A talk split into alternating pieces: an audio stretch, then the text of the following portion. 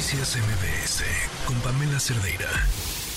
Fue tendencia en redes sociales, todavía está hoy a media tarde, el hecho de que una tienda de estos clubes de precios, eh, pues no deja que los consumidores lleven más de cierto número de artículos, en específico pasteles y galletas.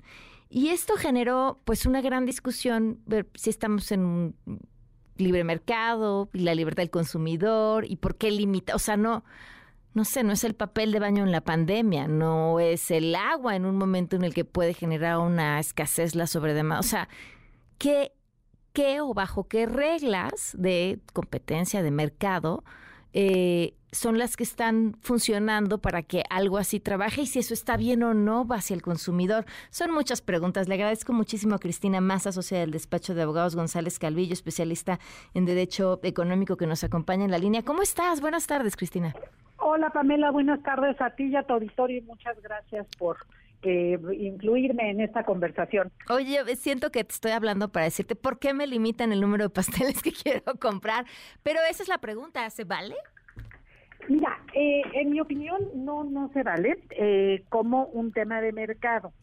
Lo que tenemos justamente es una situación de oferta y demanda donde si los consumidores, y en este caso las consumidoras, que son quienes más compran para revender estas unidades, eh, quieren utilizar a Costco de proveedor, como podrían utilizarlo justo como mencionas en el ejemplo, para comprar muchos rollos de papel de baño para tener en su tienda o para tener eh, comida que vender o cualquier otra cosa. Eh, entonces, en principio es una restricción eh, que, que no es en beneficio del consumidor. Lo que a mí me gustaría agregar es que la tienda tiene el derecho de restringir la cantidad de productos que vende siempre y cuando lo anuncie correctamente. Es decir, lo mm. que no se vale es que haya publicidad engañosa o reglas que no sean claras para los consumidores, que es un tema un poquito distinto. Sí, que sucede cuando tienen, por ejemplo, eh, cualquier tienda de autoservicio una oferta muy agresiva y entonces limitan la cantidad que una persona se puede llevar, ¿no? O los boletos para un concierto, típicamente la propia Lo acaba de hacer Ticketmaster, ajá. ¿Cuántos, no? Ok, ok, ok. Ahora, entonces, ¿estaría bien? Sí y solo sí anunciaran que eso se vende con esas restricciones específicamente, aunque desde tu punto de vista, pues finalmente es algo que atenta en contra del consumidor. Yo preguntaba si, a ver, me, me parece un poco que el argumento es como el, pues si se me venden todos mis pasteles, luego que voy a vender, pero el abogado del diablo, con quien platiqué, del diablo, ¿eh? No, o sea, era alguien que defendía la postura de la tienda de autoservicios sin tener nada que ver con ella. Me decía, lo que pasa es que hay ciertos productos que te generan tráfico y si la gente ya no va a comprar la galleta o el pastel porque lo puede conseguir en otro lado, aunque sea más caro, pero que sea más fácil, pues ya no entra a la tienda a comprar otros productos. Pero me, me preguntaba si realmente sería así, o sea, si hay quien nada más vaya por sus galletas.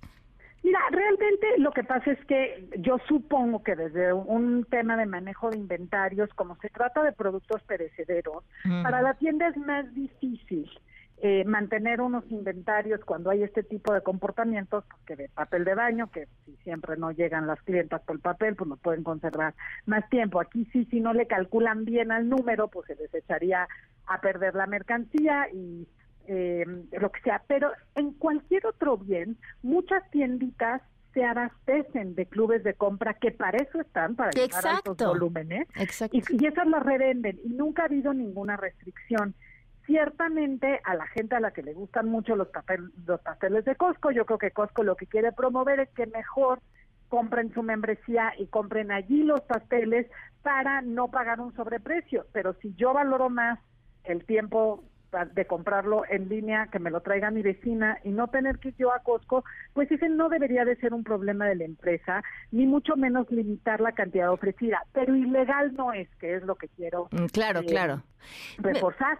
Hay algunas veces que las tiendas ponen restricciones que sí son violatorias de la Ley Federal de Protección de Consumidor o de la Ley de Competencia y entonces se hace otra cosa, pero aquí realmente eh, mientras se cumpla con la Ley de Protección al Consumidor, que lo que habla es de la transparencia en las promociones y en los límites, no parecería haber un problema legal.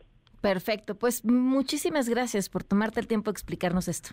Hablar de pasteles y galletas. y aquí sigo a tus órdenes para ti, para tu auditorio. Un abrazo. Un abrazo. Por cierto, buscamos a Costco. Eh, nos encantaría escuchar su, su punto de vista, pero no, no ha sido fácil dar con ellos.